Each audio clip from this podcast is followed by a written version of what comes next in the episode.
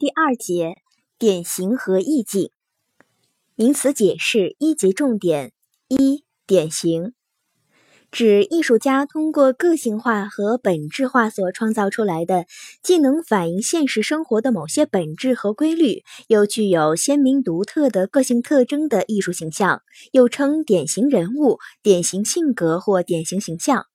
典型主要是指典型的人物形象。但它并非只限于人物形象，艺术典型是实际生活的真实反应，但又比普通的实际生活更高、更鲜明、更有集中性、更带普遍性，从而更富有审美价值。黑格尔说：“文学典型是独特的这一个。”恩格斯说：“正如老黑格尔所说的，是一个这个。”别林斯基说：“每一个人物都是典型，每个典型对于读者那是似曾相识的不相识者，熟悉的陌生人。”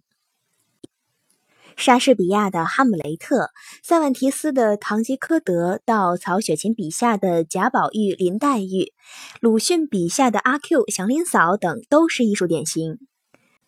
特征小一：艺术典型是个性与共性的有机统一。《红楼梦》中的王熙凤，一方面是贾府的孙媳妇，贾琏的妻子，巧姐的母亲，这是个性；另一方面，她又是大观园的实际管理者而存在，这展示了封建统治者的共性。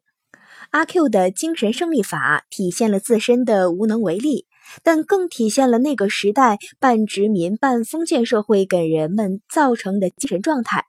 具有普遍意义的国民性弱点。小二。艺术典型还在偶然性中体现出必然性来，